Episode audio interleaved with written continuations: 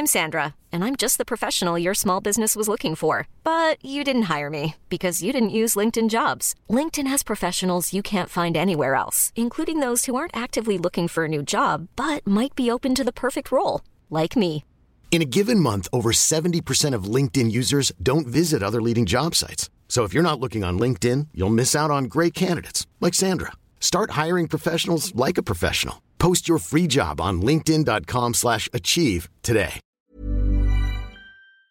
Que feriez-vous si vous croisiez un sanglier en courant? Eh ben mon invité leur parle. Allez, c'est parti.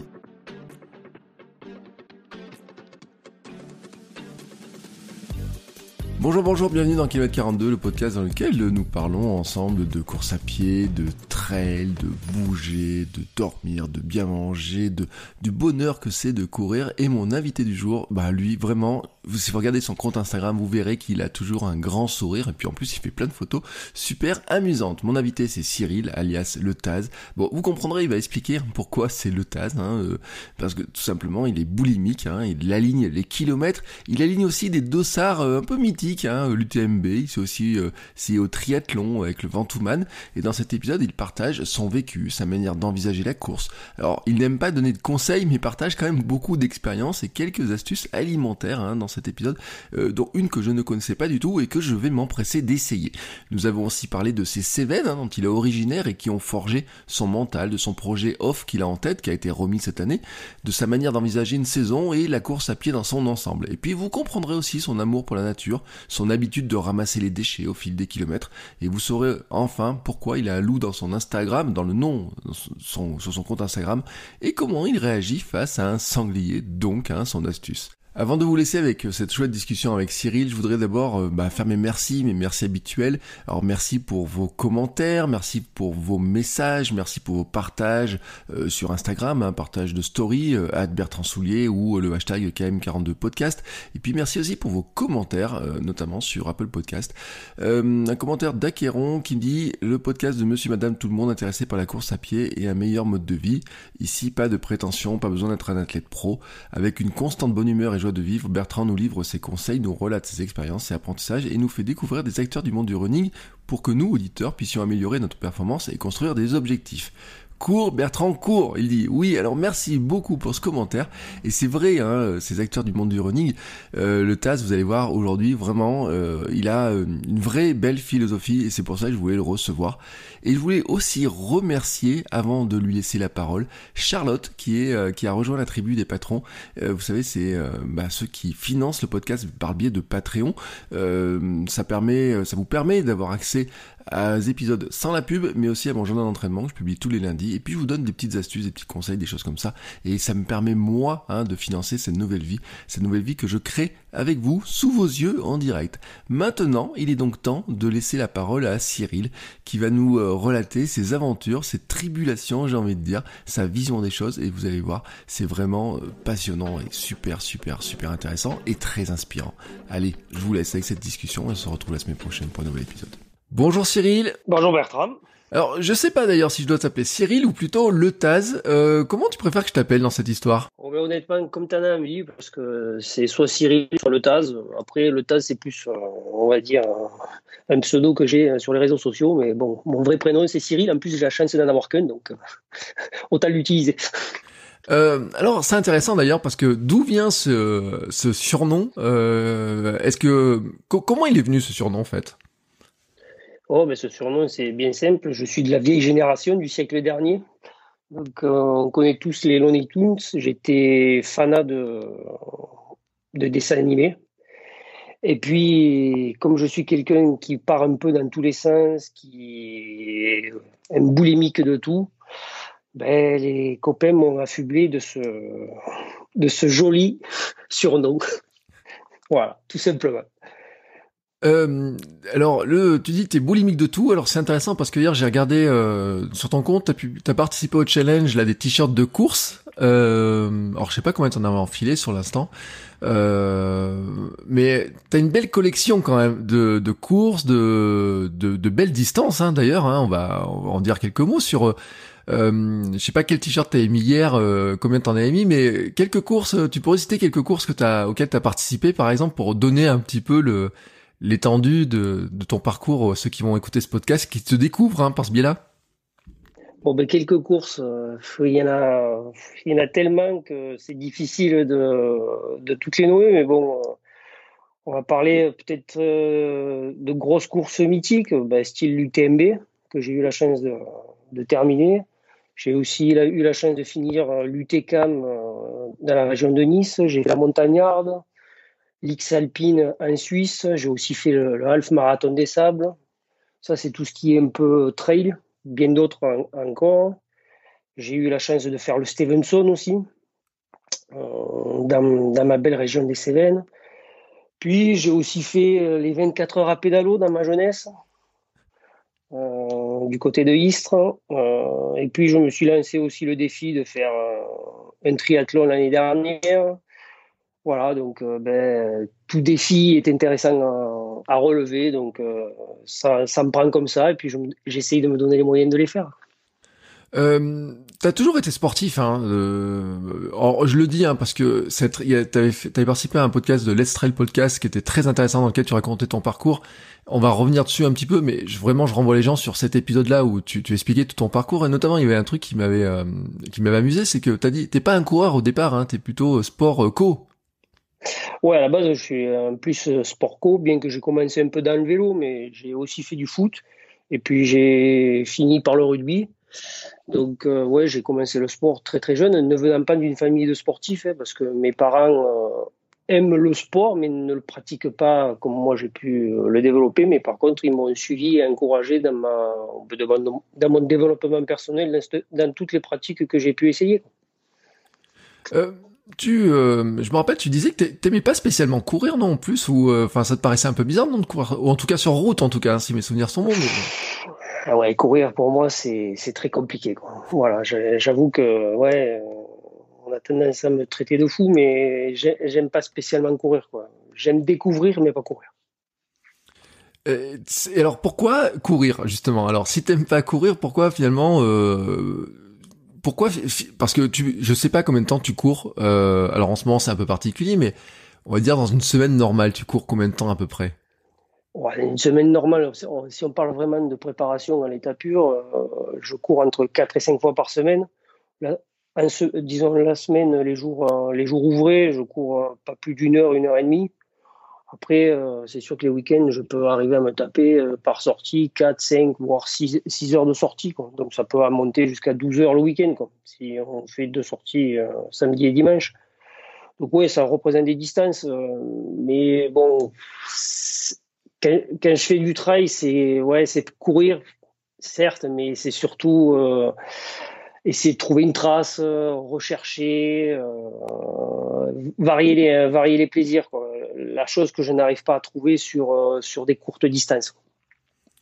Oui, alors en plus, euh, bon, on l'entend à ton accent, hein, t'es du sud, alors tu parlais des Cévennes, mais t'es installé plutôt, euh, t'es à Marseille hein, maintenant? Oui, je vis à Marseille depuis 96. Ouais, et il y a beaucoup de photos quand même qui... t'es une vraie... alors, je sais pas si on peut appeler ça des... on reviendra sur les photos, mais parce que c'est... t'es, les calanques, etc. T'es vraiment amoureux, vraiment des terrains sur lesquels tu vas. Hein. Ah ben, se faire se peut, il faut essayer de d'aimer là où on va. Donc bon, j'ai la chance de vivre contre les calanques, donc ben, c'est relativement facile. Et en plus, comme c'est un terrain de jeu qui est, à mes yeux, j'y vis depuis, 96 et je découvre encore des endroits. Donc, euh, t'imagines, avec le nombre de kilomètres que je fais, je fais jamais la même sortie. J'ai, cette chance-là. Donc, euh, c'est, oui, oui, on, honnêtement, au début, on est un peu euh, effrayé de la région. Ça peut peut-être, moi qui viens d'un tout petit village, hein, de, à peine 200 âmes, euh, quand tu arrives ici, tu, peux te dire, tu vas pas y rester longtemps. Quoi. Et puis petit à petit, si tu creuses un peu, tu es obligé de tomber amoureux du secteur. Est-ce que, rassure-moi, est-ce que ça t'arrive de te perdre ou pas euh, dans, dans ces terrains ou, euh, ou est-ce que je suis le seul à me perdre aussi souvent que ça quand je pars dans des dans ces zones-là, dans des terrains comme ça? Oh, Me perdre, je peux pas dire que je peux me perdre, c'est-à-dire je, je peux me tromper. C'est-à-dire que par exemple, si je me suis défini un parcours, je peux arriver à me tromper parce que bah, tu manques un chemin, euh, tu, peux, tu peux être un tout petit peu euh, désorienté en fonction des conditions climatiques, mais comme j'ai relativement bon sens de l'orientation, j'ai tendance à savoir où je suis, donc euh, je reviens facilement au point de départ. Voilà. Ce qui est quand même assez pratique, il hein, faut le dire. Surtout quand tu n'as jamais connu le GPS. Donc l'avantage est là, parce que moi, j'ai commencé à découvrir la montagne. Il n'y avait pas tous, ces, tous les outils qu'on a à notre portée maintenant, mais c'est oui, oui, c'est une grande chance. Mais bon, je peux dire merci à l'armée aussi, hein, parce que grâce à l'armée, on a fait, on a fait des grosses courses d'orientation, donc ça m'a permis, ben voilà, d'appréhender, euh, d'appréhender à, lire une carte, à savoir où on est en fonction de, de l'environnement, toujours être observateur en fait, c'est ne pas être là, ne pas, on va dire, consommer l'endroit, profiter de l'endroit. C'est tout. Ouais, tu fais partie de la, euh, la team qui sait euh, une boussole, une carte. Euh, T'as été, euh, c'est quoi, pas chasseur alpin, mais quelque chose comme ça, non Ouais, j'étais, ouais, j'étais dans les troupes de montagne. J'étais au 93e régiment d'artillerie de montagne du côté de Grenoble, dans les années 90. Oui, alors, alors c'est marrant parce que tu parles comme un vieux, mais t'es, pas si vieux que ça quand même, hein. Faut, faut. Non, je suis pas vieux. J'ai aujourd'hui j'ai 47 ans, donc ça va. Mais j'ai quand même, ouais, j'ai j'ai connu une certaine évolution euh, depuis, depuis la fin des années 90. Quoi. Oui, effectivement, à une époque où on se partait pas avec un téléphone portable dans la poche parce que le concept n'existait pas. c'est un peu ça. oh, mais moi, tu sais, j'ai dit, euh, quand j'étais étudiant, je disais, euh, oh, mais moi, le téléphone portable, ça me sert à rien, j'en aurai jamais, j'en aurai pas. Enfin, tu vois, j'étais déjà un truc comme ça. Quand je vois le temps que je passe dessus chaque jour euh, à regarder, euh, à prévoir les choses, etc. Quand je vois toute la technologie qui est embarquée hein, sur euh, sur nos montres, etc. C'est quand même juste hallucinant hein, de de regarder tout ce qu'on peut faire, tous les suivis, toutes les choses comme ça. T'es, un grand fan ou pas de des gadgets, des mondes, des technos? Tu regardes beaucoup ce qu'il y a dessus ou est-ce que t'es plus euh, sensation euh, Comment tu, vois les choses? Bah, On va dire que si on parle de mon entraînement à proprement parler, c'est plus sensation. Je me sers plutôt d'outils pour euh, pour savoir un peu où j'en suis, quoi. C'est-à-dire que quand je, décide de faire une, sortie euh, d'une quinzaine de kilomètres, peut-être 1000 mètres de dénivelé, c'est de savoir à peu près où j'en suis, voilà, par rapport à la distance et au dénivelé que j'ai parcouru. Mais je suis pas, je ne regarde pas mes statistiques, euh, mes points de passage, voilà, je suis pas, je suis pas un fanat de la performance à l'état pur, donc euh, bien évidemment qu'on regarde un peu son volume sur une année, pour voir un peu ce que ça peut représenter. Mais voilà, je, ne scrute pas ça, je, ne scrute pas ma montre, euh, on va dire, toutes les, toutes les 5 secondes. Et j'ai tendance même à mettre des, des, alarmes plus tous les 5, voire les 10 km que tous les kilomètres. Voilà. Ah oui, alors moi je suis comme toi, moi je supporte pas quand elle bip tous les kilomètres. Là, j'ai une nouvelle montre qui, euh, tu sais, qui est en réglage automatique avec un signal tous les kilomètres. Euh, faut que je trouve la désactiver. Euh, le jour, je suis parti marcher, j'ai dit mais pourquoi elle bip En fait, c'est un kilomètre, un kilomètre et tout. Je dis bon, ça, je vais le désactiver. Euh, mais par contre, euh, effectivement, des fois, il y a des petites alarmes qui sont pratiques, notamment celle. Je sais pas si toi c'est un problème que t'as, mais moi je sais que m'alimenter des fois, boire des coups, etc. Des fois, on peut perdre des repères. C'est le genre d'alarme que tu mettrais toi en fait? Ben en fait, bon, pour parler un peu de ce que je fais, c'est quand je fais de, quand je pars en course, sur de la, de la longue distance. En début de course, euh, j'ai mis une alarme de boire toutes les 10 minutes et de manger toutes les 45 minutes.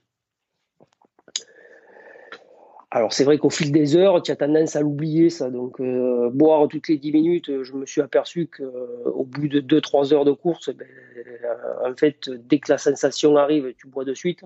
Et là, et ça globalement, ça sonne, ça sonne direct. Après, c'est plus la partie alimentaire qui est pour moi prépondérante sur les longues distances. J'aime bien avoir une bonne alimentation sur les premières heures de course parce que c'est la première, c'est pour, euh, on va dire, pour pas trop perdre d'énergie sur sur la longue distance parce qu'après, on sait pertinemment que plus ça va avancer, plus on va avoir des soucis pour s'alimenter. Tu, euh, t'es plutôt dans la team euh, salée, la team sucrée, la team euh, un peu mixte, la, team jamais un sandwich. ouais, bah alors, je, je, suis pas spécialement adepte du sandwich parce que j'ai, je mange très peu entre ravitaillements. Je vais dire que les vivres de course que j'ai avec moi, c'est vraiment si jamais je je suis pas bien ou si je m'arrête. voilà, c'est de la sécurité. J'ai surtout, je m'alimente surtout au, au, point de ravitaillement et je suis très salé. Voilà, très très salé. Et puis surtout, on va dire l'aliment qui fait plaisir. Donc, euh, euh, quand on fait de la longue distance, on a la, chance d'avoir eh ben, de la soupe. Mm. Et la soupe, euh, pour moi, c'est quelque chose, voilà, même quand il fait chaud, c'est, ça nous permet d'avoir un peu de, un peu de glycide, aussi de l'hydratation, parce qu'on on peut en manquer souvent. Il y a souvent du sel, donc. et après, je mange du saucisson, du fromage. Alors après, après il m'arrive de manger des choses un peu improbables. J'ai fait une course en Italie où il y avait du raisin au ravitaillement et le raisin, gastriquement, c'est peut-être pas la, panacée, mais manger deux trois graines de raisin comme ça qui te font plaisir, ça te remet un peu dans le dans le dans un nouveau dans un nouveau monde euh, et tu peux repartir tranquillement à la sortie de ton ravitaillement. Mm. Bon, tu sais, j'ai reçu Antoine Miel qui disait que lui, il partait avec des, euh, des tagadas, des fraises tagadas dans son sac oui, sur les grandes courses. moi, j'ai des, copains, ils partent avec des bonbons, exactement. Voilà. Toujours, toujours avoir un truc, euh, un, truc plaisir parce que ben, quand on part, quand on part longtemps, comme a dit Antoine, euh, c'est le cerveau qui travaille. je pense qu'on est tous prêts physiquement, mais on a besoin surtout que mentalement, on se, on se disperse pas. Quoi. Mm. Euh, tu dis on est tous prêts physiquement. Alors ça c'est un truc tu vois qui euh, qui qui, euh, pour moi qui qui fait passer des grandes distances comme ça. je me dis mais comment tu sais que t'es prêt physiquement en fait? Tu vois j'ai un truc comme ça. Je me dis parce que t'as par exemple tu disais t'as fait l'UTMB. Puis ça fait partie d'une course qui était en plus, et là je renvoie encore à cet épisode-là où tu, tu, tu, le racontes bien en fait. Hein, elle est elle est importante hein, pour toi cette cette course. Ah ben oui, c'était mon gros objectif de mes 40 ans. Ouais. Euh, tu vois, moi, c'était courir un, marathon. Toi, c'est l'UTMB. C'est quand même des sacrées distances. Comment tu sais que t'es prêt au départ de l'UTMB à dire euh, je pars pour. Euh... Il faisait combien à l'époque de kilomètres? Ah, il a, moi, il faisait. Je crois que j'ai fait quasiment la seule édition qu'il a fait 170 et 10 000 parce qu'à l'époque, on passait, euh, disons, il passe toujours aux pyramides calcaires, mais euh, il passe plus, euh, comment ça s'appelle, la dernière montée, parce qu'il tire directement à la flégère et, au, col des, montées, il, tire, il redescend direction argentière et nous alors on tirait tout droit, ça s'appelle, j'ai oublié, j'ai oublié le nom. Ça passe sous les aiguilles rouges, ils y passent plus parce que je crois que maintenant c'est un peu trop exposé. Mm. Et donc, euh, j'ai eu la chance de faire une UTMB euh, exceptionnelle parce qu'il a fait un temps. Euh, ouais, il faisait même trop chaud pour moi parce que j'ai jamais mis, j'ai jamais mis de long. Malgré les, les, 43 heures que j'ai passées dehors. 43 heures. oui, et donc, alors, comment tu sais que tu es prêt au départ de ton UTMB Ouais, alors là, au départ de l'UTMB, le problème, c'est qu'à l'époque, il existait très peu de distances intermédiaires. C'est-à-dire que tu faisais 5 km et après euh, tu, euh, passais de suite aux 170. Quoi. On avait très peu de cours, il existait quasiment pas de courses euh, de 140 km, 120 km, voilà, comme il peut en exister aujourd'hui. Donc faire 5 km, c'est bien, c'est très très beau. Mais la marche 70 km de plus en montagne, c'est ouais, tu pars dans l'inconnu en fait. C'est là par contre, ouais, tu, tu crois que tu es prêt, mais le jour où je me suis présenté au départ de l'UTMB en 2015, euh, je la ramenais pas trop, quoi, hein, parce que tu, tu sais pas. Personnellement, là, tu avais avais fait le boulot, tu t'étais préparé, tu, tu, avais été sérieux, tu, mais moi, je savais pas que j'étais que j'étais capable de le faire, quoi. Et d'ailleurs, jusqu'à Courmayeur, je pas, je savais pas que j'allais le finir. C'est, t'en gardes quel souvenir maintenant? Parce que de, finalement, le, si t'as une image qui est marquante, tu, te dis, il euh, y a un truc vraiment marquant de cette, de ce souvenir-là, en fait? Ouais, je dirais, il y a des images. Il y a des images. Mais ouais, euh, alors c'est peut-être pas, hein, c'est peut-être pas les. Ah, c'est. C'est, un peu tout, quoi. Moi, moi l'image, alors l'image, une grosse image, c'est c'est ce gros serpent de lampe frontale que tu peux voir sur les montagnes. Mm. Voilà, ça c'est c'est une marée, une marée humaine qui parcourt les montagnes et c'est très très impressionnant. Et puis après, comme j'ai eu la chance de le faire une année de pleine lune, mais de grosse lune, tu n'en avais quasiment pas besoin. Mm. Comme tu es très très, très très très beau, très très haut en altitude, globalement, il faisait quasiment jour. Quoi. Tu, pouvais courir sans frontal. Quoi. Oui, c'est euh, quand même, euh, ça doit être un, une, sensation euh, très spéciale, j'imagine. Hein ah ben, je, de pouvoir courir sans frontal? Bah, de courir comme ça en montagne, sans frontal, de parce que finalement, t'as plus grand, j'ai envie de dire, j'allais dire lien avec la civilisation, mais c'est un petit peu ça. Enfin, vous êtes nombreux quand même quand vous partez, mais c'est vraiment, j'allais dire pas le côté animal, tu vois, mais je sais pas trop comment l'exprimer, tu vois, la sensation, mais de dire euh, finalement je suis euh, dans la nature et je suis au milieu de tout ça, quoi. C'est c'est gigantesque ah, et, en même temps j'ai pas mal, ah, j'ai pas besoin de lampe ni rien, quoi. Ah oui, tu as, une sensation de liberté. Bon après tu es, es, quand même en sécurité, comme tu dis, comme il y a du monde, donc tu peux te voilà, tu, restes tu restes toujours en contact, surtout sur l'UTMB parce que tu t'es jamais seul. Sur d'autres courses, tu as tendance à être beaucoup plus seul quand même. l'UTMB, c'est quand, même, quand même assez sécurisé quand même, euh, de ce niveau-là. Hormis tous les ravitaillements que tu peux avoir tous les 15-17 km, hein, après, tu es, tout le temps avec quelqu'un. Par rapport aux autres courses auxquelles tu as participé, si quand tu y penses comme ça, finalement, est-ce que tu, tu, tu dis l'UTMB ça reste la plus grande course ou est-ce qu'il y a des, d'autres courses qui, peuvent paraître être moins connus comme ça, moins emblématiques, mais qui au final t'ont semblé peut-être plus compliqué, plus dur à gérer, ou peut-être plus euh, tu te dis bah c'est peut-être la plus grosse, la grande course qui va arriver maintenant, c'est peut-être celle-ci. Euh, je sais pas. Tu, Moi je dirais comment se positionner pour, faire un classement de course. Je je, je me je me baserai pas là-dessus. Euh, c'est plus l'UTMB, ça reste mythique parce que c'est l'une des premières grandes, grandes, grandes courses. C'est-à-dire que, moi, comme j'ai dit, euh, j'ai pu le dire, j'ai assisté en 2003 au, deuxième départ, je crois. Mm. Donc c'est assez impressionnant. Les, les, gars, ils partaient pour 140 km à l'époque. Donc c'est c'était un peu moins important, mais il partait avec rien du tout. J'ai un ami qui, avait, qui l'avait faite, cette, euh, cette version de 2003. Il partait avec rien. Il y en a, ils se prêtaient les frontales. Donc, euh, bon, on était. Ouais, ouais, non, mais. Puis après, le matériel, c'était pas du tout le même. Après, l'UTMB, ouais, ça reste mythique. C'est-à-dire, c'est, c'est quand même une course, un environnement. C'est une des courses où tu es quand même quasiment le plus haut en, à montagne, mm. c'est-à-dire tu passes à des, à des cols presque à 3000, donc c'est quand même, euh, euh, c'est quand même, euh, c'est quand même de la haute montagne.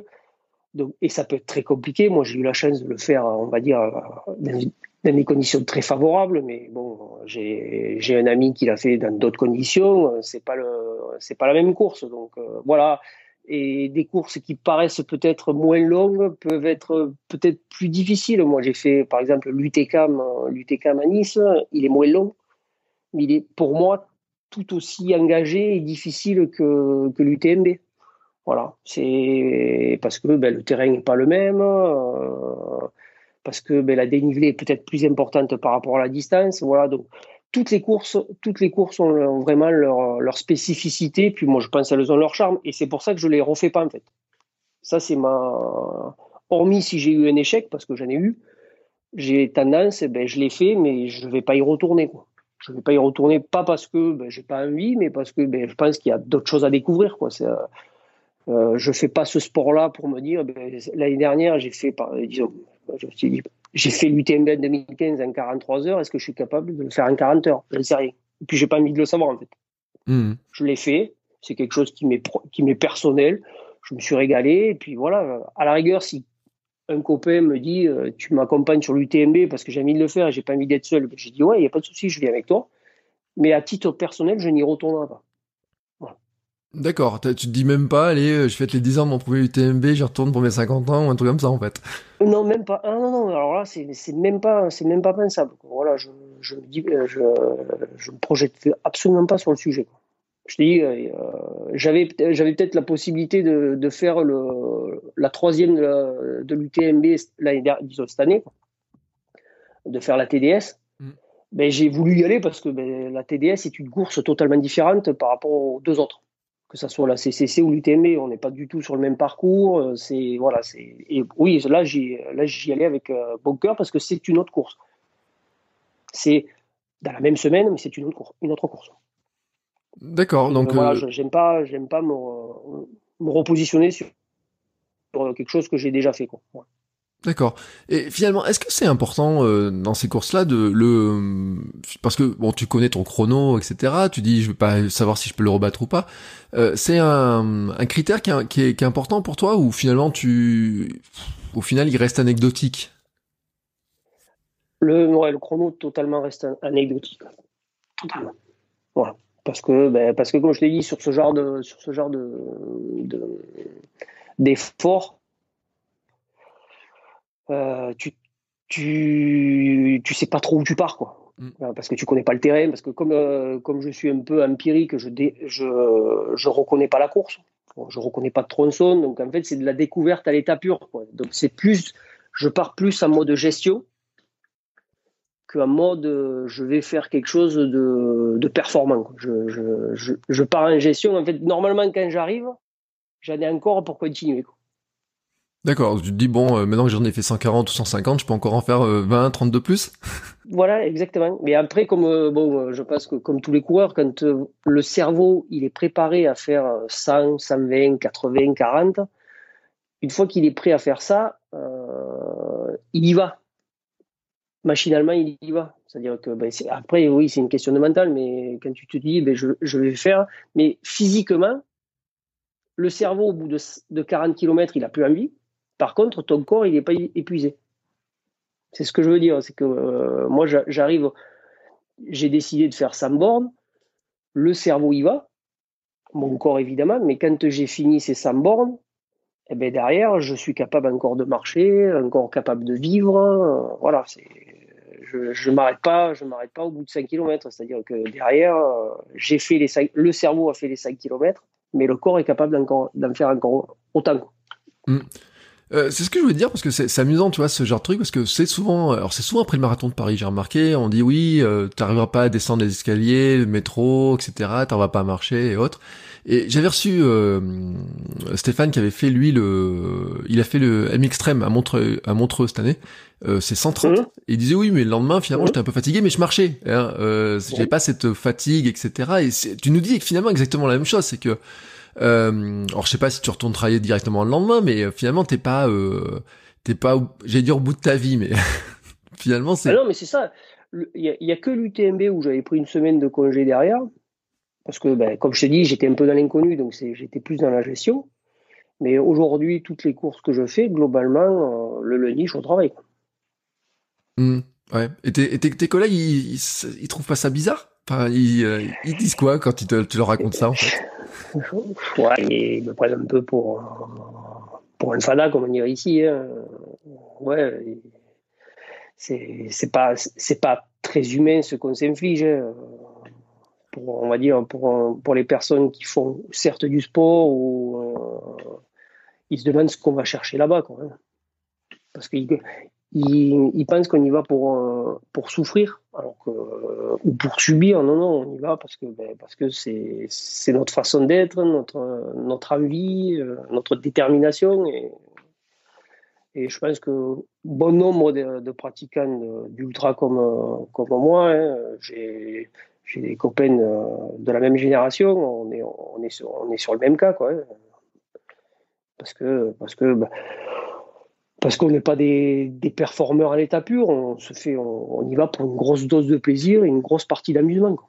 Alors certes, il n'y a, pas que des moments faciles. Là, on est en train de parler de, tout ce qui se passe bien, hein, mais il y a des moments pas faciles. Hein, mais il faut savoir les gérer, et c'est ça qui est intéressant, c'est de, voir que en fonction des hauts et des bas, tu es capable, de gérer beaucoup de situations. Et oui, parce que tu as dit que tu as eu des échecs, hein, notamment. Ça veut dire qu'il y a des courses où, euh, où Enfin, c'est quoi C'est de la blessure C'est de l'abandon Tu te dis j'y arriverai pas Ou que ça se passe comment dans ces cas-là? Ben, Je vais te dire, euh, mon premier gros échec, ça a été parce que c'était une notion de boulimie. Hmm. de boulimie parce que ben, tu te mets au travail et puis tu veux faire, euh, tu fais 10, tu fais 15, tu fais 30, puis de euh, tu fais 40, de 40 tu passes à 80 et puis quand tu es à 80 tu exploses. Bon après j'avais pas pris le plus facile mais euh, voilà tu, tu, te retrouves à 80, à 80 km et puis tu exploses en vol quoi. Tu, exploses. Tu exploses parce que c'est le mental qui s'est fissuré parce que tu te battais avec les barrières horaires. Et quand tu n'es pas préparé à ce genre de, lutte, ben, c'est le, le, moral qui s'est fissuré. Et après, euh, après euh, les, les deux ou trois autres abandons, il y en a deux, c'est plus d'envie d'être là. Mm. Et pourtant, c'était des distances, euh, on va dire, correctes. Hein. C'était que, que des 50 km. Hein. Je sortais de la CC, tu vois, je sortais de la CCC, euh, tu fais 50 km presque 8 mois après, puis au bout du 30e, euh, tu, disparais, quoi. Tu disparais, quoi. T'as pas envie d'être là, quoi. Et pourtant, c'était dans mon pays, c'était magnifique, mais t'as pas envie d'être là, quoi. Tu te dis, euh, qu'est-ce que je fais là, quoi. Donc, ben, tu mets les clignotants et, et malgré qu'il y ait des gens qui t'encouragent, tu dis, non, non, aujourd'hui, c'est je, ne me fais pas plaisir, donc euh, ça n'a aucun, aucun intérêt, mais aucun. Ouais, tu te dis même pas, je vais finir, histoire de finir, quoi. C'est, euh, non, non, non, non, c'est ça, ça n'a pas d'intérêt, quoi. Tu reviendras, voilà, tu vois, par exemple, mais tu abandonnes, tu reviendras, et, ça se passera bien, quoi. Voilà, ça sert à rien je veux dire, les courses, ça ne va pas. Euh, je pense qu'il n'y a pas spécialement de honte à, mettre le, le clignotant voilà, faut être, faut être humble face au, à l'instant présent. Et puis tu te dis, ben, c'était pas le jour, c'était pas le jour. Et puis tu recommenceras, il hein. n'y a pas de souci. Tu, ça peut être, tu vois. Puis après, j'ai même pas cherché globalement euh, les raisons du, de l'échec ou quoi que ce soit. À ce moment-là, c'était pas, c'était pas le jour. Voilà, c'était pas le jour. après, j'ai eu, ouais, j'ai eu un abandon pour blessure quand j'ai fait la première, une, euh, ma première tentative sur l'UTCAM. J'avais, je sortais de, du syndrome de l'essuie-glace et euh, j'étais pas suffisamment remis et, et dans les descentes j'étais pas à l'aise et donc euh, ben là c'est pareil c'était un peu mix des deux j'étais pas à l'aise mais j'étais pas blessé j'étais pas à l'aise et comme je savais que le, parcours allait de plus en plus être compliqué ben, pour des raisons de voilà c'est plus pour des raisons de sécurité, de me dire, ben, il te reste quand même 5 km, tu vas peut-être euh, en chier, ben, on va peut-être éviter. Mm. Tu as réussi à gérer le, syndrome de l'essuie-glace, on reviendra l'année prochaine. Quoi. Je pense que la course, elle ne devrait pas disparaître, donc on reviendra l'année prochaine. Voilà. Donc euh, voilà les, les 3-4 abandons que j'ai pu avoir euh, sur, des, sur, sur les grosses distances. Ouais, alors c'est rassurant quand même tu dis sur le syndrome de l'essuie-glace parce que j'ai déjà vu des commentaires de gens et tout qui euh, ça, ça, fait quand même partie des je veux dire les cochonneries quoi, c'est c'est c'est pas simple de s'en sortir de cette histoire-là. Ah, et, et, toi derrière t'as réussi à enchaîner euh, ça, ça t'as réussi à t'en remettre et à faire des, des grandes distances derrière. Alors euh, je pense qu'il y en a quand même certains qui qui doivent se, ça doit donner du baume au cœur, tu vois quand t'entends ça en fait. Ah oui, ben après moi, globalement, je l'ai géré. Euh, c'était en 2000, euh, je crois que c'était en 2016. Ouais, 2016, je fais, je finis le, le grand trail du Stevenson euh, dans, dans, les Cévennes, entre le puits, le envelé et Saint-Jean-du-Gard. Et à 200 mètres de la ligne d'arrivée, j'ai le genou qui il, dit stop. Mm. Et huit semaines après, je devais faire l'UTCAM. Huit semaines après, je devais faire l'UTCAM. Et donc, ben, ça a été arrêt total de la course à pied parce que tu pouvais mais je pouvais vraiment rien faire. au bout de deux kilomètres, c'était une horreur. Et puis, euh, je, me suis résigné à vraiment rien faire et puis à me présenter quand même à la course, mais euh, disons à rien faire. Je me suis entretenu, j'ai nagé, j'ai un tout petit peu fait du vélo, je me suis beaucoup étiré, je me suis reposé. Je pense que, que c'est un signal d'alerte qu'il faut, faut pas négliger sur le, le corps. Et puis, ben, le corps te dit, ben, euh, je vais t'arrêter pendant un petit moment, mais arrête-toi. Parce que si tu t'arrêtes pas maintenant, ben, je vais t'arrêter définitivement. Voilà. Donc, euh, j'ai plutôt tendance à écouter les, euh, les, appels de mon corps qui me dit vas-y mollo, préserve-moi et je pourrais t'amener un peu plus loin. Et tu euh, donc finalement ça sonne comment un syndrome de l'essuie-glace parce que alors j'avoue moi je euh, j'ai la chance pour l'instant tu vois je touche tout le bois que j'ai autour de moi. J'en ai pas beaucoup mais euh, je, touche. Finalement c'est quoi? C'est du repos? C'est il y a des il y a du kiné? Ah, moi c'est ouais moi alors moi je je alors je suis pas un adepte des médecins donc je suis pas un très très bon exemple attention j'ai tendance à un peu aller fuir. Euh, ben, euh, j'ai un peu écouté deux trois, deux, trois conseils, et puis voilà, je, moi je me suis fait beaucoup d'étirements, du repos, hein, voilà, de la marche à pied. Euh, cette année-là, en plus, ben, j'étais parti en vacances du côté de la Bretagne, donc ben, au lieu de courir, ben, au lieu de découvrir la Bretagne en courant, je l'ai découverte en marchant. Et puis voilà, j'ai fait du renforcement musculaire pour pas trop perdre, pour pas trop perdre pendant cette période d'arrêt total. Et puis, et puis globalement, au bout de, on va dire, ouais, 12 semaines, ça a totalement disparu. Voilà. Et, ça a totalement disparu juste après l'UTCAM que j'ai arrêté parce que j'avais une sensation, c'est-à-dire que tu es focalisé sur, ce, cette douleur au genou, tu te dis, euh, elle va revenir, elle va revenir. Donc euh, pendant que j'ai fait la course, tu écoutes que, tu regardes que ton genou, quoi. Tu regardes même plus où tu mets les pieds, tu dis, euh, tu vas tenir, tu vas tenir. C'est ça qui me faisait un peu suer, c'est que globalement ça allait, mais tu n'étais pas à l'aise. Donc, euh, et après, au bout de quatre semaines après euh, l'UTCAM, euh, ça s'est totalement résorbé, c'est jamais revenu. Aujourd'hui, c'est jamais revenu. Mm. Je me dis quand même, t'arrêtes pendant 12 semaines. quand on regarde ton compte Instagram et quand on regarde le, volume d'entraînement, que tu racontes, je me dis quand même, ça doit être dur, non? Ben ouais, ben c'est un peu ce que je t'ai dit, c'est que en fait je m'arrête, oui, je m'arrête, je m'arrête sur la pratique, euh, je m'arrête sur la pratique de la course à pied parce que ben, c'est totalement nocif sur le sujet. Je suis un piètre nageur, mais j'ai la chance de vivre au bord de la mer, donc euh, ben, tu vas nager un petit peu, tu te fais ton, ton kilomètre ou tes deux kilomètres si, si tu es en forme, tu fais de la marche à pied, tu fais du vélo, parce que le vélo c'est vachement vachement bien pour, euh, pour ce genre de, de rééducation. Donc euh, voilà, et, en fait, je me suis sportivement, tu t'arrêtes jamais. Tu t'arrêtes jamais, tu, mais tu t'adaptes. C'est-à-dire, ben, il y, a, y, a, une partie qui, qui est totalement euh, nocive pour la, pour faire résorber ce, problème, ben tu, tu la squeezes et, et tu insistes surtout pas. Tu insistes surtout pas. Oui, c'est-à-dire que tu écoutes ton corps, tu dis bon, tant que mon corps me dit qu'il y a un ah problème, euh, je l'écoute quoi. Ah ouais, c'est clair. Là, y a pas sur ce sujet-là, il y a personne. Tu, honnêtement, un vrai syndrome de l'essuie-glace, je pouvais. Tu n'as pas de douleur dans la journée.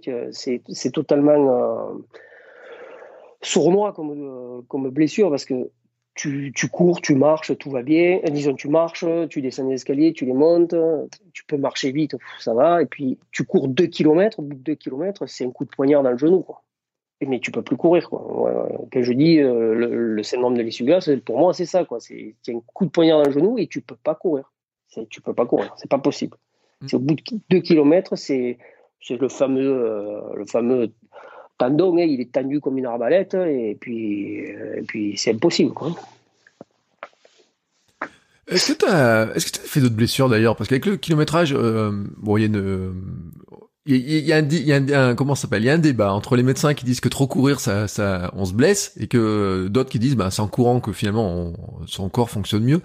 Euh, tu sais, c'est mon médecin quand je lui dis je vais courir un marathon, il me dit oui, mais allez pas monter au-dessus, vous allez vous blesser. ouais, bah, tu t'es beaucoup blessé, toi me dire ça parce que ah non, globalement, ouais, bah, j'ai une, une, douleur récurrente à la cheville, mais qui est totalement gérable parce que c'est plus de l'arthrose qu'autre chose. Donc bon, là, je sais que ben, les articulations souffrent. Globalement, non. Euh, hormis une, grosse blessure sur une chute, euh, non, non, on va dire des blessures de, de coureur. Si, ah si, euh, erreur, erreur. L'année dernière, je me suis fait, je pense que le corps était fatigué. lors d'un entraînement, j'ai eu une énorme pointe au mollet droit. Je devais participer à l'hivernal des Templiers. Je me suis pointé au départ mais la, la douleur, elle, la douleur, elle, est revenue au bout de 200 mètres. Et je, j'ai même pas fait le, je suis même pas sorti de la couverture mm.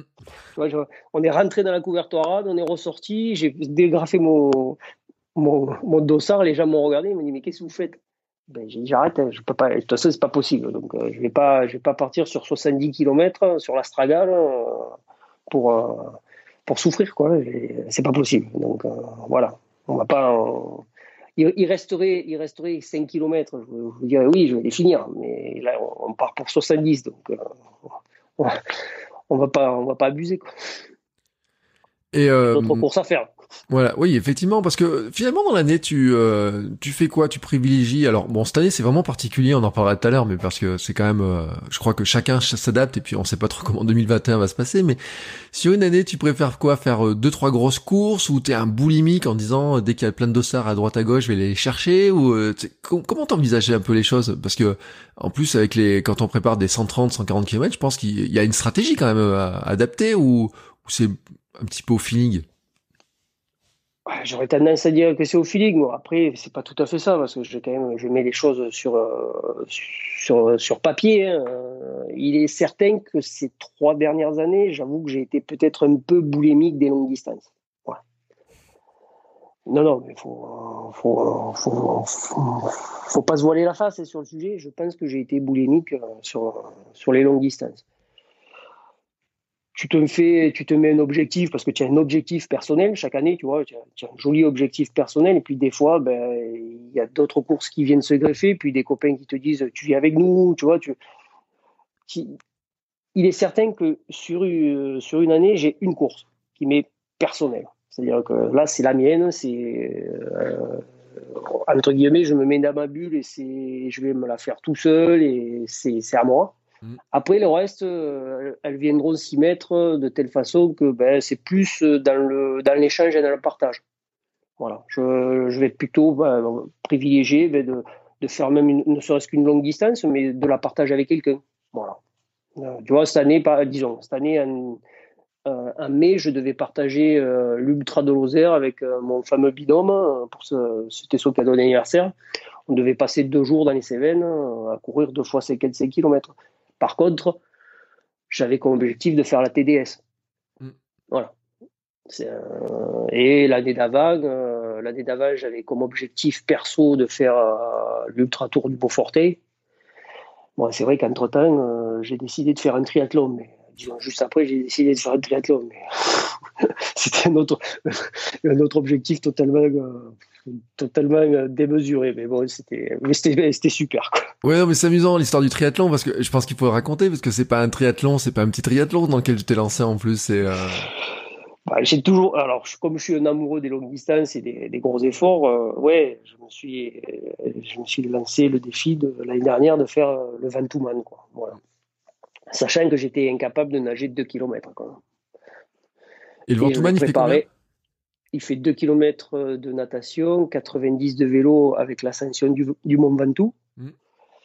Et puis euh, un petit trail euh, à 1500 mètres d'altitude de 21 km.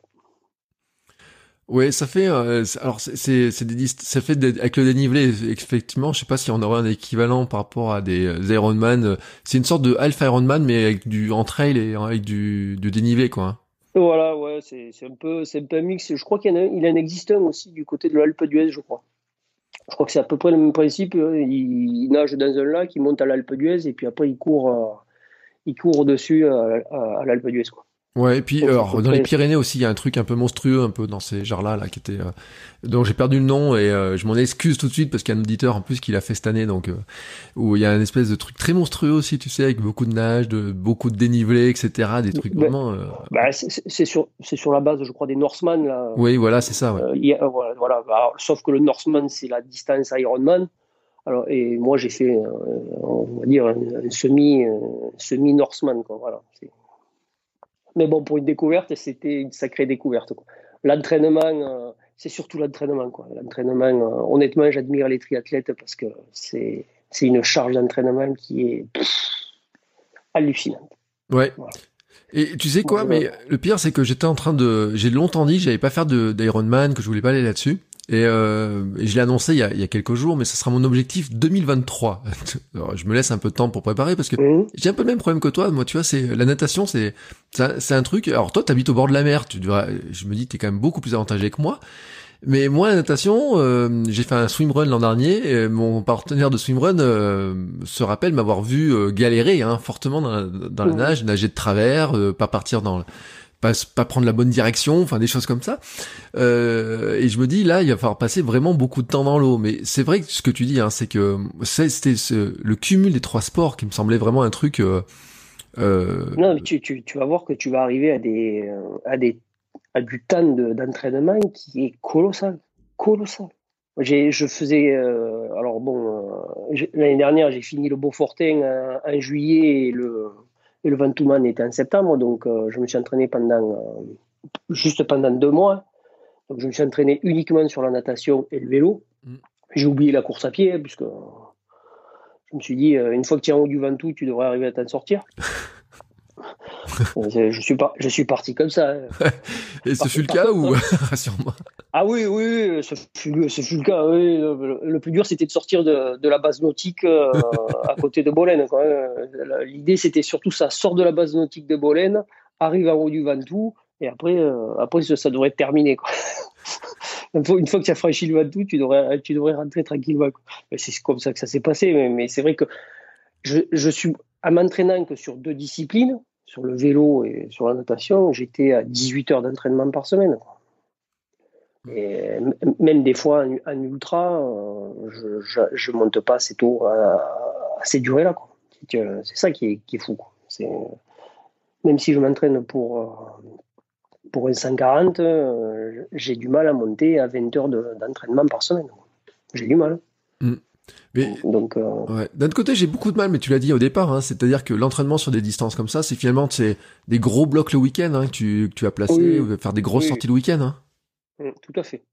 Parce que euh, on va dire que la semaine, tu vas faire des sorties courtes et un peu plus punchy, tu sais, pour essayer de garder euh, un tout petit peu de vitesse. Parce que bon, euh, quand tu fais des, des, longues distances, tu, tu, perds un peu ta vitesse, ta vitesse de course, quoi. Et puis bon, tu travailles un peu ce qu'on appelle le, le dénivelé ascensionnel, quoi. Tu travailles un peu de, un peu de un peu de côte quoi donc des côtes longues euh, donc c'est donc les séances sont pas très pas très importantes hein. tu restes sur comme je t'ai dit tu restes sur une heure une heure et demie quoi hein, en semaine donc c'est globalement c'est facilement casable dans ta semaine bon après euh, tout dépendra des métiers mais comme moi suis quand même un, un, métier où je fais plus de bureau qu'autre chose j'ai quand même cette chance là de pouvoir me la placer où je veux. Et puis en plus, en habitant dans le sud, euh, tu as quand même des conditions climatiques qui, même le soir, euh, s'il fait pas, s'il fait nuit ou il fait pas non plus des temps euh, exécrables, donc tu peux toujours sortir. Oui, tu as l'avantage qu'il n'y ait pas beaucoup de jours de pluie à Marseille, effectivement. Tout à fait. fait partie des choses. Euh, mais moi, bon, tu sais, en Auvergne, on n'a pas beaucoup de jours de pluie non plus. On a plus de jours de pluie, on n'a pas beaucoup d'eau, mais on a plus de jours de pluie. C'est bon, c'est un truc, c'est comme ça. Mais euh, c'est vrai que c'est un avantage hein, quand même ces histoires de conditions euh, météo, hein, euh, parce que ça joue, hein, franchement. toi, quand on regarde tes photos, de toute façon, on a l'impression qu'il n'y a jamais de nuages.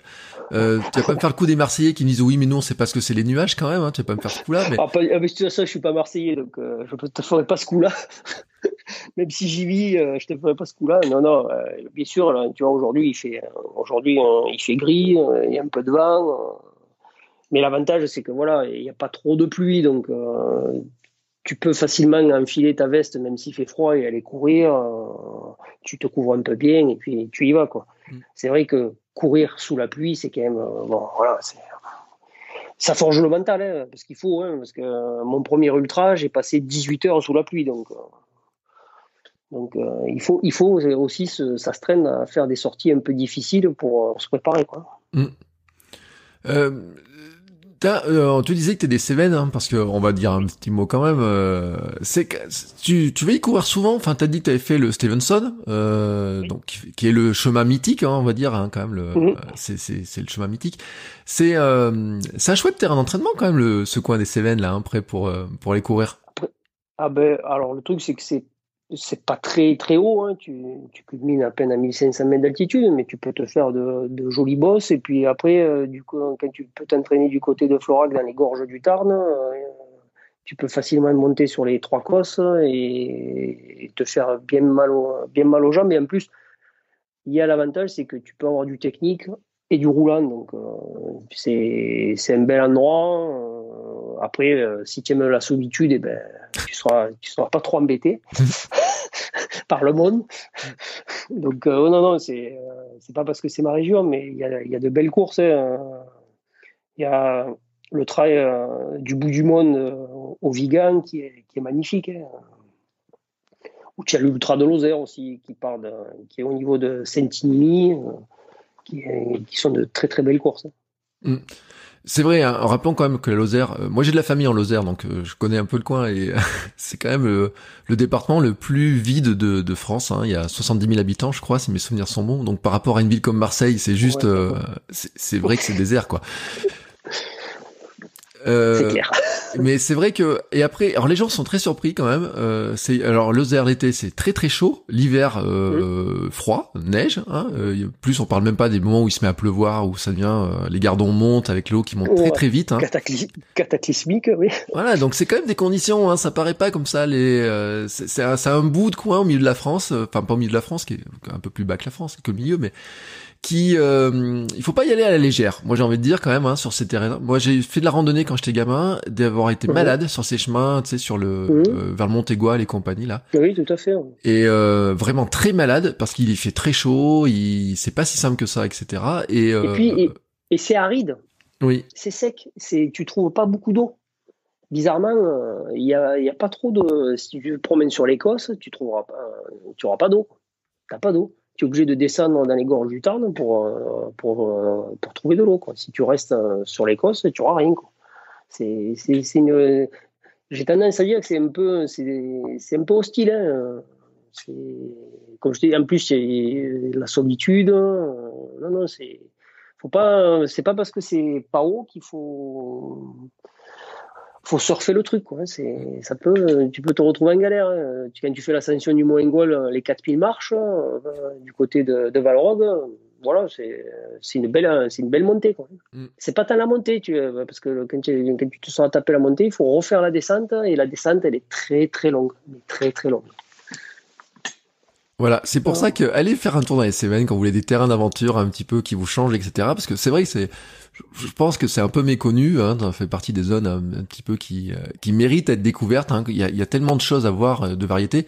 Et puis, euh, enfin la Lozère, dans, dans, dans le sens général, j'en parlais l'autre jour avec un Lozérien, il disait mais de toute façon, la Lozère est tellement différente entre le nord, le sud, les différents que mmh. si on voulait traverser la Lozère, il y aurait un sacré défi à se faire. Euh... tu sais que j'en avais une. Oui, ah je sais pas. Que je que j'aurais dû faire dans, ben, pas ce week-end, le week-end prochain. Euh, j'aurais dû traverser euh, les Cévennes de part en part. J'avais prévu de partir euh, en autonomie du Vigan mmh. jusqu'à Villefort et passer par les et passer par les trois par les trois points on va dire référentiels des Cévennes, c'est-à-dire le Mont Égual, le le Finiel et le pic Cassini. Et ça se faisait combien de kilomètres ce, Ça aurait dû faire. Alors, comme je ne l'ai pas fait, euh, théoriquement, ça aurait dû faire 135 km, je crois. Et à peu près 6 mm, de dénivelé positif. Oui, un, sacré parcours quand même. Hein. Ça, fait une, ça fait une belle trace. Hein. Ah, ça, ça, faisait une belle trace. Ouais, ouais, la, trace est belle. La trace est belle. Et bon, j'ai bon espoir de la faire. Hein, parce que c'est un projet qui me tient à cœur. Parce que on connaît le Stevenson, qui est, on va dire, une partie, on le traverse longitudinalement. Là, on l'aurait traversé euh, en diagonale. Et, on aurait traversé, on serait parti euh, des Cévennes pour arriver encore dans les Cévennes. Donc, c'était, ça aurait, été un beau périple. Et puis, je voulais la faire l'hiver parce que ça peut être, euh, voilà, ça aurait pu être un peu, un peu musclé. Non mais c'est ça le caractère Sévenol aussi. Hein. Il faut, faut, pas croire, hein. ils étaient, euh, ils sont durs à cuire hein, dans, dans, dans, dans, ce coin-là, et ça s'explique aussi par le terrain, par le, par tout ça. Mais euh, on se dit que finalement pour le trail, c'est un, c'est de belles qualités hein, d'y aller là-dedans. Ah ben disons que ouais, on est, en termes de tempérament, on n'est pas facile. Quoi. On est, on est, on est un peu rude, on est un peu, euh, on est un peu quoi. Comme on dit chez nous, on est un peu des bourrutes. Mm. Mais bon, euh, comme j'ai tendance à le dire, euh, au niveau de l'histoire, on a quand même on a, on a, quand même tenu tête un peu au dragon de Louis XIV pendant les guerres de religion. Donc, euh, il n'y a pas grand monde qui l'a fait. Oui, puis il faut, faut regarder l'histoire du protestantisme, c'est vrai, etc. Et, quand même, il y, a des trucs incroyables dans l'histoire hein, de cette région. Voilà. Euh, on va pas faire un truc, un cours d'histoire aujourd'hui, mais c'est vrai que ça mérite, hein, de, pour ceux qui s'intéressent un peu à ces questions-là, de, de, regarder un petit peu ce qui s'est passé. Euh, moi, je redécouvre ça un petit peu parce que euh, mon père est là-bas et puis euh, j'avais toujours cette image de, tu sais, de la croix, etc. Je me, mhm. disais mais toujours pourquoi est-ce qu'ils sont autant attachés? Et puis quand j'allais là-bas, je dis mais pourquoi il y a autant ce truc-là? Et puis en creusant petit à petit, après on découvre hein, le, ce caractère-là. Et je revois ma une vieille tante, tu sais, qui marchait l'hiver pour aller jouer aux cartes trois vallées plus loin. Mhm. Tu sais, je me dis ah ouais ouais des sacrés durs à cuire. Hein. Bizarrement, il n'y avait pas le téléphone. Ils étaient très isolés, mais ils faisaient attention euh, les uns aux autres. C'est ça qui était. Ils prenaient toujours des nouvelles des uns des autres, euh, malgré que euh, le hameau il soit à X kilomètres. Hein. voilà, c'était c'était quelque chose de très très de très très fort. Faire attention à l'autre, ne jamais le laisser ne jamais le laisser seul, ouais, c'est une grosse caractéristique.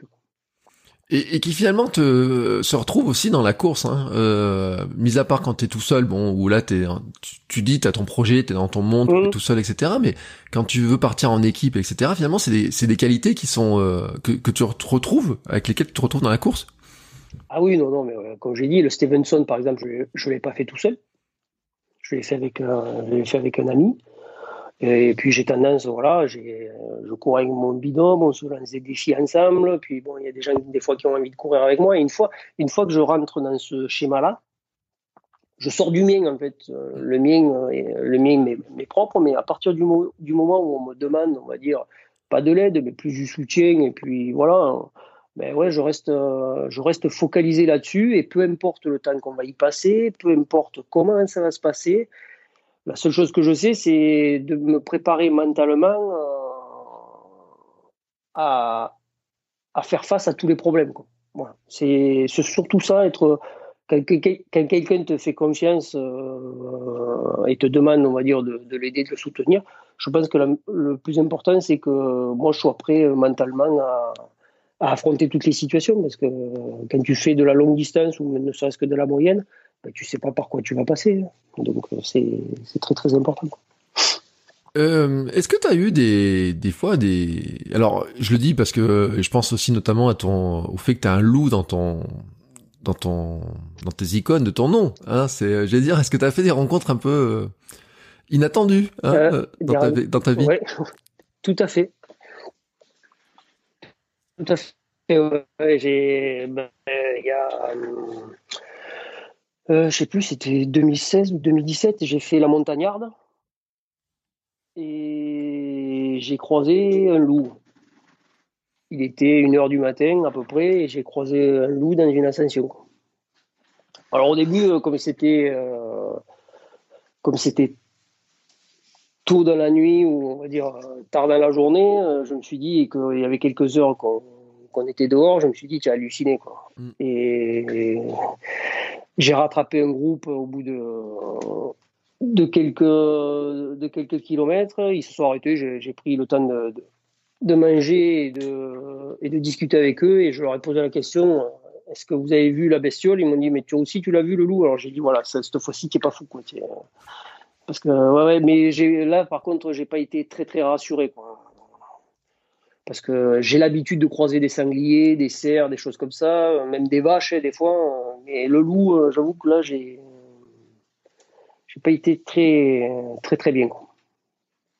Et euh, finalement, euh, il y a des consignes sur des courses comme ça? Si on vous dit vous croisez, vous pourrez croiser un loup ou un autre animal, on, vous donne des consignes sur des courses ou de, de réaction ou, enfin, je sais pas, des bah, au briefing?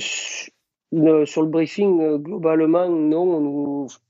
On nous, demande surtout de faire attention quand on traverse des pâturages, par exemple. Mhm. Parce que ça peut arriver que tu traverses des pâturages, par exemple, dans l'UT, à l'UTMB, quand tu es, euh, quand tu es du côté suisse, tu traverses des, euh, des pâturages où il y a des vaches.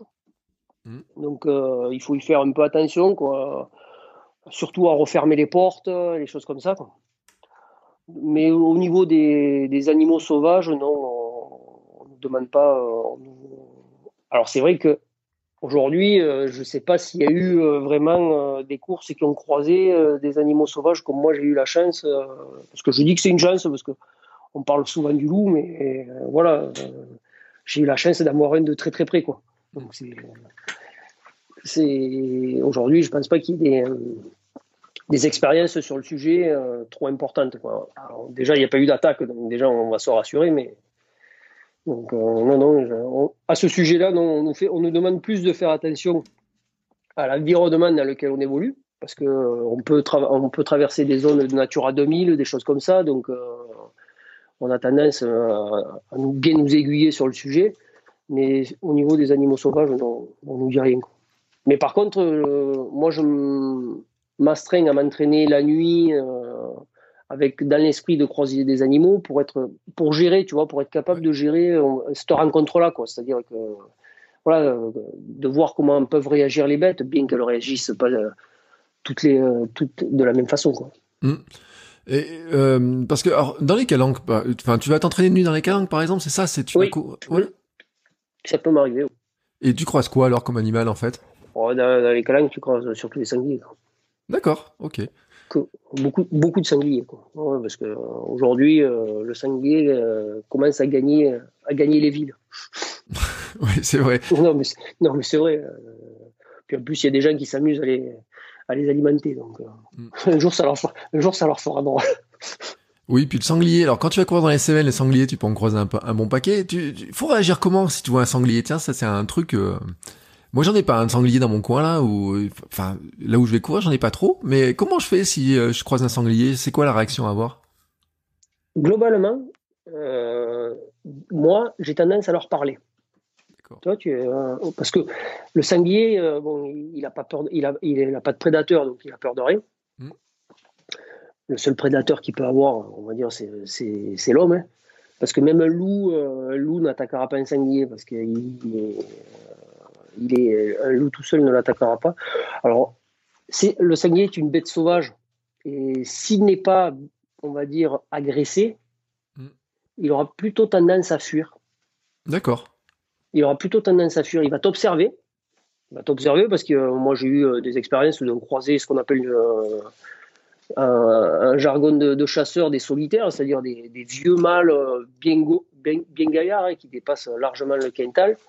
Mm ils t'observent, ils s'arrêtent, ils t'observent, tu les regardes, tu peux leur parler, puis au bout d'un moment, ça va. D'accord.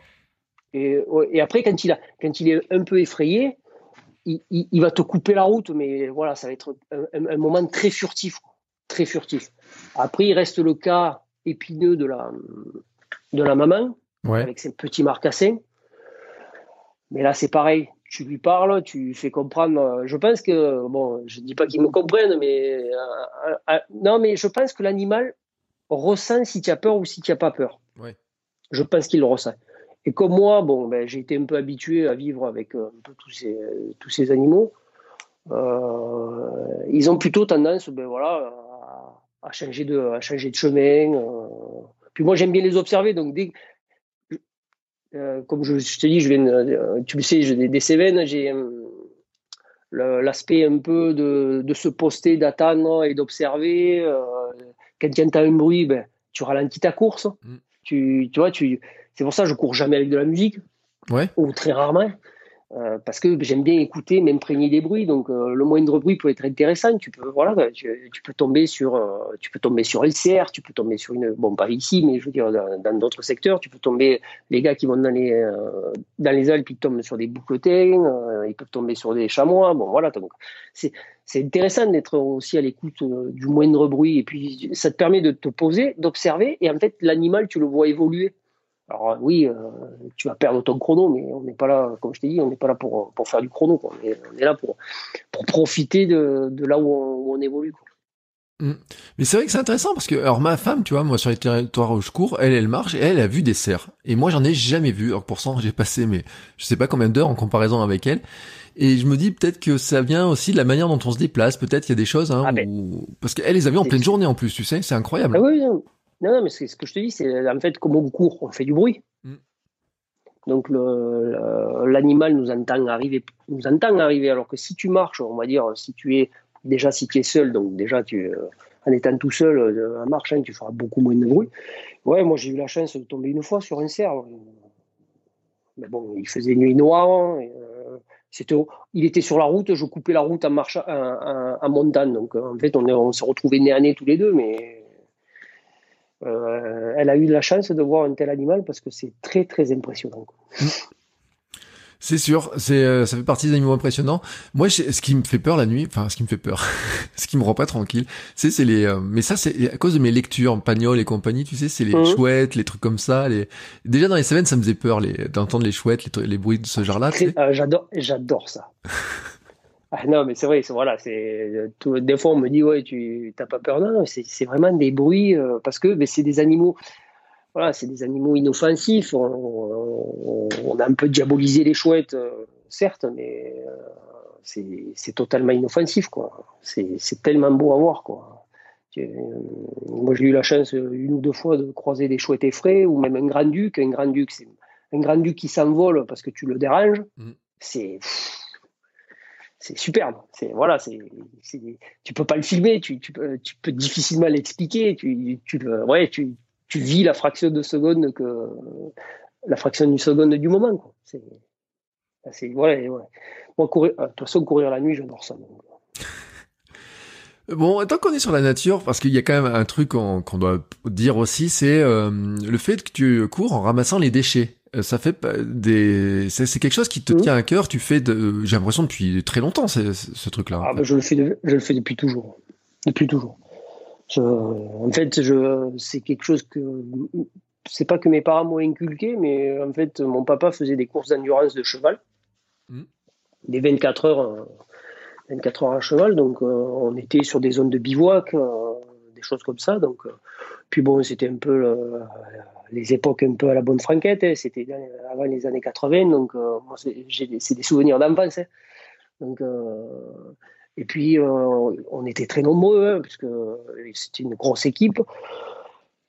Ils faisaient tout le temps du feu, on faisait, ils faisaient des, des, bars, euh, des, des grillades, des machins. C'était un vrai camping, hein, mais un camping furtif hein, à l'instant T. Et j'ai des souvenirs de, ma maman qui, euh, quand on partait, il fallait qu'on laisse le, lieu en l'état. Voilà, et ça, ça m'est resté quoi. Et donc, quand je passe à des endroits et à partir du moment où j'ai commencé à grandir, euh, voilà, trouver des endroits où il y a des déchets, c'est quelque chose qui m'insupporte parce que voilà, on a, on a, on a la possibilité dans notre pays de, de pouvoir profiter euh, de notre, de notre environnement. Je parle, à, je parle à toute petite échelle hein, de, de pouvoir en profiter. Ben, et on adore ces endroits parce qu'ils sont beaux. Moi, je, souhaite que ces endroits restent beaux. Au-delà de l'aspect euh, on va dire écologique qu'il faut vraiment pas polluer. Je, veux dire, c'est, c'est, ce n'est qu'une question de respect de l'endroit où on est. Quoi. C'est à minimum, on respecte, c'est-à-dire que on utilise, on profite de l'endroit, laissons-le dans le même état pour les personnes qui vont venir derrière nous. C'est, voilà, au-delà de l'aspect euh, écologique qui est très important sur le sujet, mais c'est euh, voilà je sais pas quoi quand euh, quand on est chez soi on fout le bordel mais à un moment on, le range voilà je sais pas sinon on vit dans un bordel innommable. Oui, alors pourtant tu dis ça, mais euh, dans le monde du trail quand même, il y a les, il y a eu, il y a des polémiques hein, sur, et puis moi je l'ai vu sur des chemins où certains ils abandonnent quand même des bouts, des trucs de gel, ah, des choses comme ça. ça doit t'insupporter. Ah ben ça m'insupporte. J'ai eu fait, j'ai eu fait des trucs où je, je ramassais quoi je ramassais derrière les mecs. Euh, alors, il y en a deux. Ça dépend. Voilà. Sur les longues distances, tu vois, je m'aperçois que sur les longues distances, on en trouve très très peu. Tu vois, sur, sur, des, sur des 80, des 100, tout ça, on a tendance à. Déjà, on est moins nombreux. On est moins nombreux, tu vois, même sur l'UTMB, euh, j'ai pas souvenir d'avoir ramassé euh, moindre déchets pendant ma course mais plus la distance est courte, plus j'ai l'impression que, que le phénomène euh, est présent. Voilà, c'est, mais c'est, alors il, peut y avoir l'accident du gelé. Attention, hein, le mec euh, il va fouiller un truc, il peut le faire tomber. Ça, il y a. Mais quand c'est récurrent, ça me gêne. Mm. Ça me gêne. Ça me gêne. Et c'est vrai qu'on en voit de plus en plus. Euh, et puis après, j'ai tendance à dire que, alors ça c'est mon vécu, parce que j'ai tellement de, kilomètres, mais c'est vrai que sur les courtes distances, on a, en fait, on n'a pas spécialement utilité. Quoi. Il y a des ravitaillements. On a, je veux dire, sur un trail de 20 km, tu n'as pas besoin de prendre 4 gels. Quoi. Oui, je, suis assez d'avis avec toi parce que euh, le dernier trail que j'ai fait, c'était un 13. Non, j'ai fait un 28 euh, après, mais j'ai fait un 13, tu sais, au printemps dernier. Mmh. Et euh, j'ai vu quand même des gels par terre, etc. Je me suis dit, quand même sur du 13, les mecs, ils, exagèrent, quoi. non, mais ouais, des choses, j'hallucine, quoi. Je, sur 13 km, même si le mec il met deux heures, bon ça va quoi. Il y a un ravitaillement, il est arrivé, il était alimenté, il a bien déjeuné, il est capable de, faire son truc sans, prendre un gel. Ça, tu peux en prendre un parce que tu on va dire, tu à l'agonie et que ça peut. Mais te servir de ton gel pour t'alimenter sur une si courte distance, ça me paraît bizarre. bon, après, ça, c'est mon, avis personnel. Mm. Mais euh, c'est un, un, débat qui, qui est intéressant, cette histoire-là, parce que c'est vrai que euh, je pense que c'est des, des, trucs aussi où on copie, tu sais, on dit ouais, faut prendre des gels, faut prendre ça, etc. Et puis il y en a plein, je pense qu'ils expérimentent pas assez, tu vois. Ce qui est intéressant, ce que tu disais d'expérimenter, de dire je sais qu'il faut que je, je, mange ça, ça, etc. Euh, les grains de raisin et tout, parce que hum, finalement la découverte de ce que tu fais par la course et longue distance, c'est aussi expérimenter bah, comment tu fonctionnes. Ah ben oui, euh, totalement, parce que tu, tu améliores des trucs au fil du temps. Au début, c'est c'est particulier, mais au début, au début, je partais avec une multitude de, de bouffe dans mon sac. Quoi. Et tu t'aperçois que quand tu, euh, reviens, euh, tu en as quasiment la moitié. Quoi. Et pourtant, tu pars pour 20 heures, 30 heures, et tu as, la moitié de ta bouffe dans ton sac.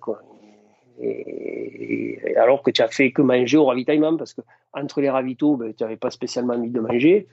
Et tu arrives au ravitaillement, tu as pris tes 5-10 minutes, tu manges et puis tu repars et c'est parti. Quoi. Voilà, c'est. Euh, j'ai l'expérience, on va dire, basique quand j'ai fait le half marathon des sables. Tu pars en autonomie totale. Mm. Donc, euh, tu dois optimiser ta bouffe, optimiser le machin. C'est, on ne te donne rien à part de l'eau. Je suis quand même revenu avec 1 kg de sang de bouffe. D'accord. 1 kg de sang de bouffe en plus que ce que tu avais prévu euh, par rapport à finalement ta consommation. Voilà, oui, tout à fait. Alors c'est quoi? C'est que t'es économe en fait Toujours là, toujours là. Non, mais attends, c'est euh, le au cas où tu connais. Euh, tu connais pas le, au cas où quoi. c'est jamais quoi. Non mais c'est vrai quoi. c'est et, et, c'est là que tu t'aperçois sur euh, sur ce genre de course que ben ouais. Alors c'est vrai qu'il vaut mieux pas manquer parce que bon on se démerdera toujours parce qu'il y aura toujours quelqu'un qui aura quelque chose à bouffer pour toi mais mais si tu y vas en totale autonomie, ben, tu t'aperçois que ben, tu prends toujours trop. Mm. Tu prends quand même toujours trop. Et, un kilo, de bouffe euh, sur le sac que tu portes pendant 4 jours, euh, ça, pèse. C'est très con. Ouais, mais c'est intéressant parce que c'est vrai que hum, je sais pas si t'as lu le livre de alors je sais plus si c'est Grégoire Chevinard maintenant, je sais plus le prénom. Je jamais tu sais de la de mon canapé à la course la plus difficile du monde qui parle justement de cette préparation de euh, du poids, du nombre de calories qu'il faut emporter pour la course, comment on gère ça, etc. C'est vrai que euh, c'est euh, il y a tout un tas de stratégies c'est ce qui explique dans le livre hein. il y a les il y a les il y, en a, il y a tout un tas de stratégies diverses et variées pour y arriver. Euh, et finalement de se dire que tu reviens quand même avec beaucoup plus que ce que tu avais euh, prévu euh, c'est que soit tu soit finalement t'es plus économe peut-être aussi que ce que tu pensais ou peut-être que les conditions de course fait que t'as pas eu besoin mais que ça te rassurait de les avoir. C'est plus c'est plus de, de l'assurance Mm. Voilà, c'est l'assurance tout risque de se dire ben, si jamais tu as un coup de moins bien, ben, tu auras au moins euh, de quoi manger. Quoi. Parce que globalement, euh, on a mangé normalement, moi j'ai mangé à tous les repas. Après, c'est peut-être parce que j'ai tendance à courir de façon très, très empirique et plus au feeling que voilà, tu, tu te dis ça, ça, ça, c'est bon, et puis ça ira. Quoi, voilà. Et en fait, tu en prends trop. Il y a des gens qui sont, on va dire, beaucoup plus. Euh, beaucoup plus fins dans leur préparation et qui en fait optimisent bien mieux les choses que moi je peux le faire. Mm. Oui, quitte après avec certains dérives. Hein. C'est ce qu'il raconte d'ailleurs dans le livre que les plus rapides se retrouvaient sans eau parce qu'ils calculaient au, à la limite ou pour être le plus léger Ouais, bah. possible, etc. Oui, oui, ah oui, ça c'est, ça c'est, ça peut arriver. Après, euh, sur ces courses un peu, on va dire en autonomie, les gens ils, ils, ils font surtout le pari sur le, sur le confort. C'est-à-dire que ils prennent pas de, tapis de sol, euh, voilà, ils, font au plus léger pour, ben, avoir le sac le, plus léger. Euh, je peux pas finir cet épisode sans te euh, demander un truc parce que c'est quand même euh, le secret de certaines de tes photos. Euh, si on regarde ton compte Instagram, il y a alors le- la photo du tapis volant là de la semaine dernière. Euh, c'est comment tu fais tes photos? Parce que je suis sûr qu'il y a des gens ils vont regarder, ils vont être intrigués. On a chacun nos petites astuces de photos, etc. Tu fais quoi? GoPro, téléphone, GoPro. GoPro, GoPro. Mm. GoPro. Euh, GoPro. GoPro tu- et, et, et surtout, euh, alors hormis peut-être la dernière, euh, celle-là, là, c'est celle du tapis volant parce que c'était un peu particulier, puis je voulais faire quelque chose de très sympa. Il y a quasiment pas de reprise. C'est, à l'instantané. C'est-à-dire, je pose ma GoPro, euh, je regarde un peu l'angle et puis voilà. quoi. Le retardateur et puis feu. D'accord, donc tu poses la GoPro, tu te dis bon, je vais la prendre là, je pose le retardateur et je Mhm. cours en essayant d'être dans le cadre au moment où ça va déclencher. Voilà. C'est ma méthode aussi. C'est aussi simple que ça. Le tapis volant, il y a eu, euh, l'histoire du tapis volant, il y a eu trois, euh, ouais, j'ai fait trois essais. quoi. Voilà, il y a trois essais. Oui, bah c'est pas si euh, franchement quand on regarde le temps que passent les influenceurs des fois pour arriver à faire trois photos où on voit pas leur pli un pli de gras, euh, je me dis que finalement si tu fais que trois essais c'est c'est finalement assez rapide ton histoire. Ouais, non, mais ap- après, voilà, après, je, ce que j'ai envie, c'est que ça reste naturel. Voilà.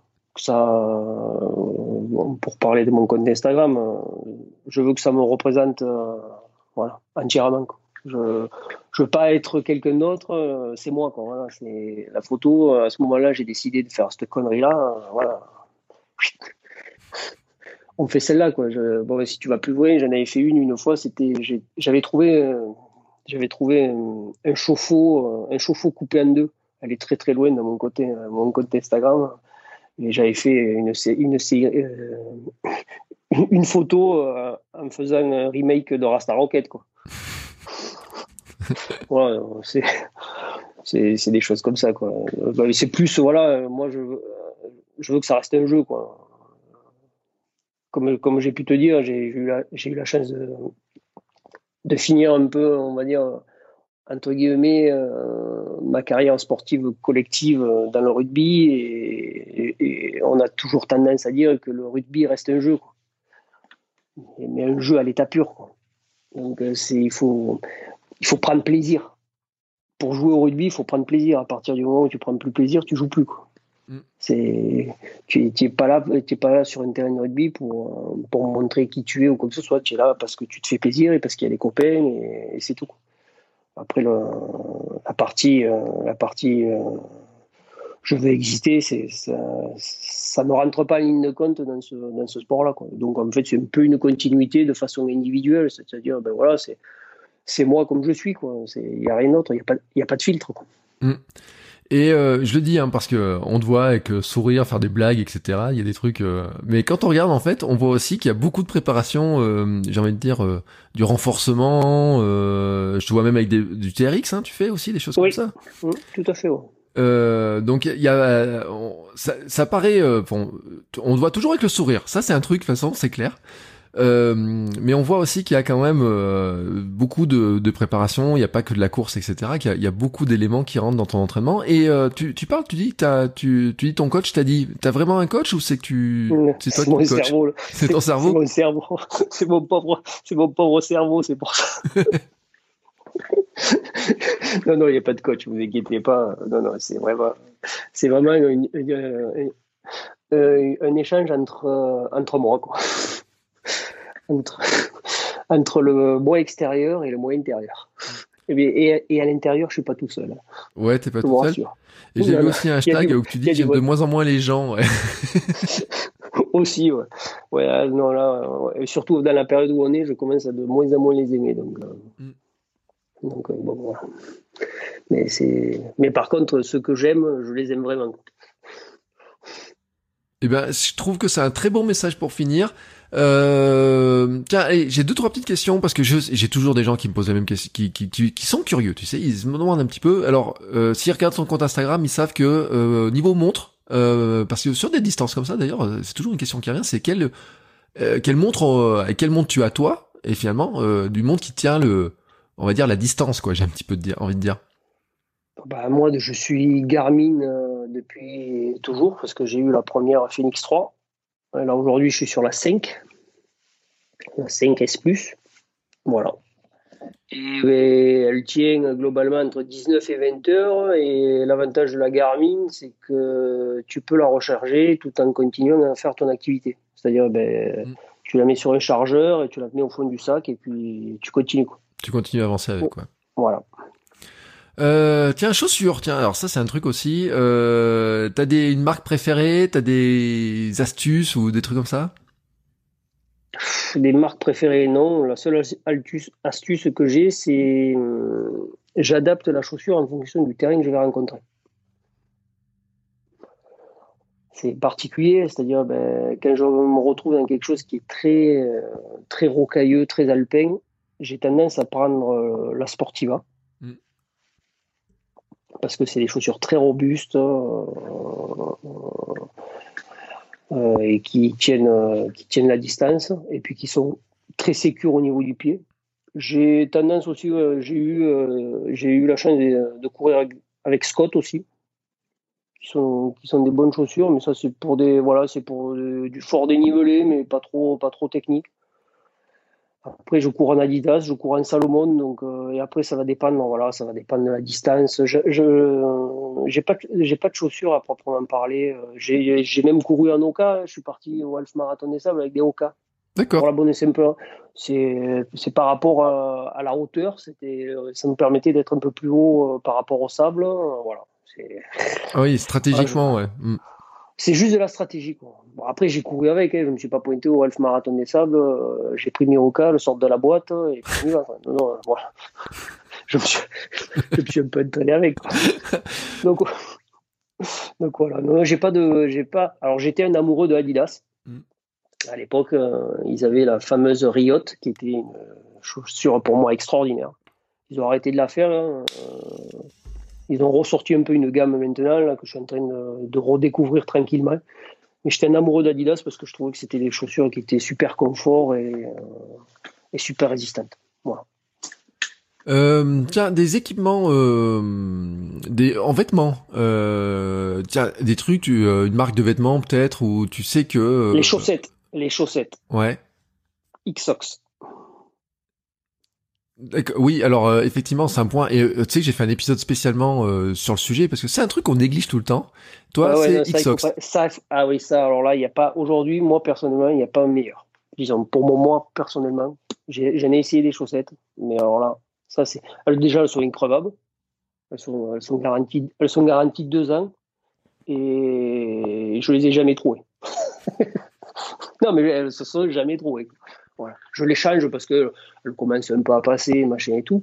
Mais voilà, c'est les Xos euh, version trail avec l'espèce de languette derrière. Je n'aurais pas le nom en tête.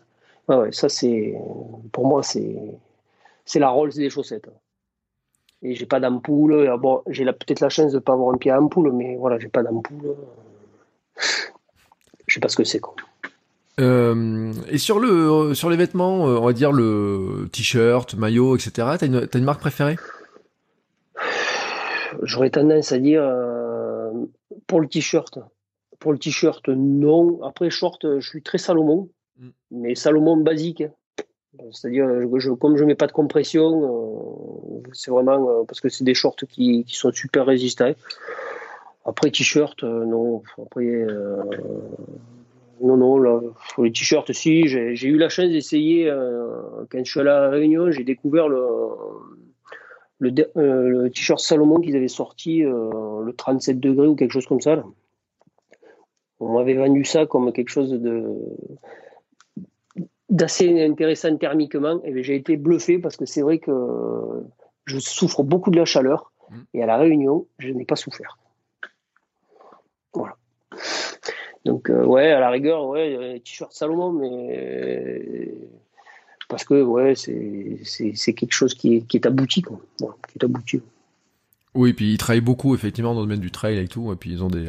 Ouais, c'est quand même. Moi, j'ai commencé avec eux. Hein. Pas... Les chaussures, les premières chaussures de trail, c'était eux. Hein. Mm ils ont eu du mal à évoluer pendant certaines années. Aujourd'hui, ils ont fait de gros, gros efforts sur, sur l'aspect légèreté, confort et tout ça. C'est des chaussures très, très intéressantes. Mais c'est vrai qu'en termes de textile, je trouve que je suis peut-être moins fan du sac. Moins fan du sac. Mais euh, j'avoue que les textiles sont très, très intéressants. Euh... Et tiens, pour finir, une petite euh, astuce alimentaire, parce qu'on a parlé un petit peu d'alimentation au début. Euh, T'as un petit euh, un petit secret d'alimentation, un truc comme ça, tu sais que ça te qu'il faut toujours l'avoir dans ton sac avant de partir, euh, quelle que soit la distance, euh, l'entraînement que tu fais? Non, honnêtement, j'ai toujours, euh, si aujourd'hui, eh ben, ça fait maintenant une petite année que je Apiron m'a fait confiance et c'est vrai qu'aujourd'hui j'ai un petit gel Apiron tout le temps dans mon sac au cas où parce que ben, j'ai tendance à m'alimenter correctement le matin quand je vais m'entraîner. J'ai pas eu la chance de les tester sur des courses, j'avoue, parce qu'il n'y en a pas eu depuis. Mais ouais, je prends toujours, oui, à la rigueur, de la pâte de coin, une pâte de fruits euh, pour aller m'entraîner, histoire que si jamais, euh, tu sais, tu as, une petite hypo, euh, tu, puisses, rentrer tranquillement. Mais c'est vrai que quand je pars, je pars m'entraîner, j'ai tendance à pas spécialement avoir un, grand, grand vivre dans mon sac. Quoi. C'est juste vraiment parce que je sais que ça va, ça va passer tranquillement. Quoi. Et ben voilà. Alors Apiron, hein, je le précise, je les avais eu il y a trois semaines, hein, je crois, dans, un épisode. Je, je, sais plus. Euh, je sais que en fait, euh, ils ont fait des adeptes. Il y a des gens qui ont acheté derrière parce que. Et puis moi, j'en ai, j'en ai un petit stock à la maison. Et à force de dire oui, le miel, ça fait partie des choses qu'il faut qu'il faut prendre. Euh, c'est vrai que je sais que euh, on a certains auditeurs qui ont testé, donc j'attendrai leur retour aussi pour dire ce qu'il en est. Mais moi, j'ai fini mon stock déjà et euh, j'ai prêt avant mes entraînements, etc. Et ça fait partie, c'est vrai, des solutions. Euh, moi, je suis euh, anti-gel, mais pas. Enfin, ça, me dérange, tu sais, au niveau du ventre, je suis pas bien après. Ah oui, non, mais moi aussi, attention, c'est pour ça que je, je n'avais eu euh, discuté avec euh, Leïla. Euh, C'était sur de la longue distance, l'apport, on va dire, instantané de, sucre des gels, c'est destructeur. Tu au bout de 10 heures de course, tu, tu, tu, tu as l'estomac, il est totalement, et le foie, il doit être il doit être au taquet, quoi. Donc, euh, non, non, ça, les gels de course, c'est aujourd'hui, j'avoue que j'ai totalement euh, proscrit. Donc après, c'est du nougat. Alors le nougat, voilà, c'est du nougat, des pâtes de fruits. Et aujourd'hui, ben, je te dis, ouais, le, le miel, j'avais pas testé. Et j'avoue que ouais, c'est une, une, belle alternative, je pense. C'est une belle alternative. Mmh. Ouais, et tu vois, moi, j'ai pas testé le nougat, mais tu me donnes envie de tester le nougat. Ouais, le, nougat, ouais. Le nougat, c'est pareil. Et aujourd'hui, je pense que le rapport calorique euh, par rapport à la masse qu'on transporte, c'est la pâte de coin. Mm. Le, le, coin, c'est très calorique. Ouais. Et du coin séché, disons, la pâte de coin séché, c'est un excellent, un excellent apport et et là, c'est pareil, j'ai jamais eu trop, trop, de, trop de soucis sur le sujet, quoi, avec ça. Je avais ramené à la réunion. Euh, non, non, c'est pâte de coin, euh, c'est très, très, très bon, ou la pâte de fruits, quoi. Eh ben, écoute, il faut que ça soit des, des trucs préparés, quoi. Ouais, fait partie des choses donc à tester. Euh, mais d'ailleurs, je crois, tu sais, l'autre jour, j'ai acheté, au marché, il faudrait que je fasse un retour de euh, quelqu'un qui vend des, des, espèces de trucs sportifs avec de plein de fruits. Et je crois que dedans, il y a du coin, justement. Donc, je regarderai. Ouais, le, le, moi, j'aime beaucoup. Ouais, donc ça serait parti. Voilà, la petite anecdote pour finir. Le, la pâte de coin à tester. Mm. Euh, bah écoute, euh, Cyril, je te remercie beaucoup, beaucoup, beaucoup pour le temps que tu as passé avec nous, pour euh, bah, ces conseils, pour ces aventures, etc. Euh, je te, alors attends, j'étais en train de chercher ton compte Instagram et tu vas nous rappeler ton compte Instagram. De toute façon, je le mettrai en lien dans les notes de l'épisode. Bah, mon compte Instagram, c'est le Taz Trail, Trail, Runner, pardon, excusez-moi. Voilà, et donc on peut pas te louper de toute façon avec ton sourire, tes lunettes, euh, tes sauts dans tous les sens, etc. C'est vrai qu'il correspond tellement bien l'image, le Taz, ceux qui regardent ouais, le dessin Et ouais, ceux qui connaissent le dessin animé, euh, voilà, je suis un peu, je suis un peu bouillonnant, quoi. Eh ben, euh, j'ai. Euh, est-ce qu'on peut, te, je sais pas, parce que t'as dit que ton ton fameux défi que tu devais faire euh, sur les Cévennes a été euh, repoussé. Donc, je sais pas si tu t'es déjà projeté sur ce que t'allais faire l'an prochain. Si finalement tu te dis, ben, c'est parti remise l'an prochain ce ce projet? Ah, le défi, le, le projet est parti remise l'année prochaine. normalement, eh ben, on fait miroir de ce qui était prévu cette année. Mmh. C'est-à-dire, ben, normalement, il doit y avoir l'Ultra de Lozère au mois de mai, puis il y aura, j'espère, la TDS en août. Mm. Et puis, je réfléchis euh, peut-être euh, à faire euh, le, le, Trail de France. Qui est où? Ben, Qui est une course à étapes de 380 km. Et qui, qui, qui, passe le Jura, le Vercors, les Cévennes, j'ai pas trop étudié le truc encore, mais j'y réfléchis euh, fortement. Oui, ah oui, ouais, j'avais vu le site, ouais, effectivement. Euh, oui, maintenant que tu m'en reparles, je vois le, je vois le, je vois à peu près le truc. Euh, oui, ça, ça, alors ça a l'air d'être un sacré défi quand même, hein, là aussi. C'est, ouais, c'est une course à étapes de six jours, donc voilà, c'est, ça peut être intéressant parce que les courses à étapes, c'est, ouais, c'est beaucoup dans le partage les courses à étapes on est moins nombreux, on vit pendant 3, 4 jours, 2 jours ensemble. C'est une autre approche de notre sport. Ça change de j'arrive, je prends un dossard, je fais ma course et je m'en vais. Quoi. Voilà. On vit ensemble, on partage des trucs. Euh, euh, le Stevenson, par exemple, on a passé 4, 4 nuits ensemble, c'était extraordinaire. On était 21 sur 200 km, on va te dire. c'était quelque chose d'exceptionnel. Eh ben écoute, merci beaucoup Cyril pour euh, bah, ton sourire, pour tes conseils, pour euh, bah, tout ça. J'encourage tout le monde à aller suivre ton compte euh, Instagram où bah, on verra un petit peu toutes ces photos, toutes ces on attend de voir, moi j'attends de voir euh, quelle sera la prochaine photo euh, un petit peu euh, amusante et rigolote. parce que voilà, moi genre, je me dis bon, qu'est-ce qu'il va nous sortir la prochaine fois, etc. Puis hier j'ai vu que tu avais fait du vélo, que tu avais essayé de te lancer un défi un peu un peu façon hamster hein, de chez nous. Je me suis dit tiens, il tourne en, il tourne en boucle quand même. Hein. Façon hamster ouais, sur, sur, une sur une voie rapide dans Marseille. J'ai rigolé parce que tout le monde t'a vu plus rapide que ce que tu n'étais. Donc tu vois, c'était c'était assez drôle quand tu demandais le kilométrage, etc. Ouais, il faut pas me croire plus fort que ce que je suis. je vais peut-être loin, mais pas vite.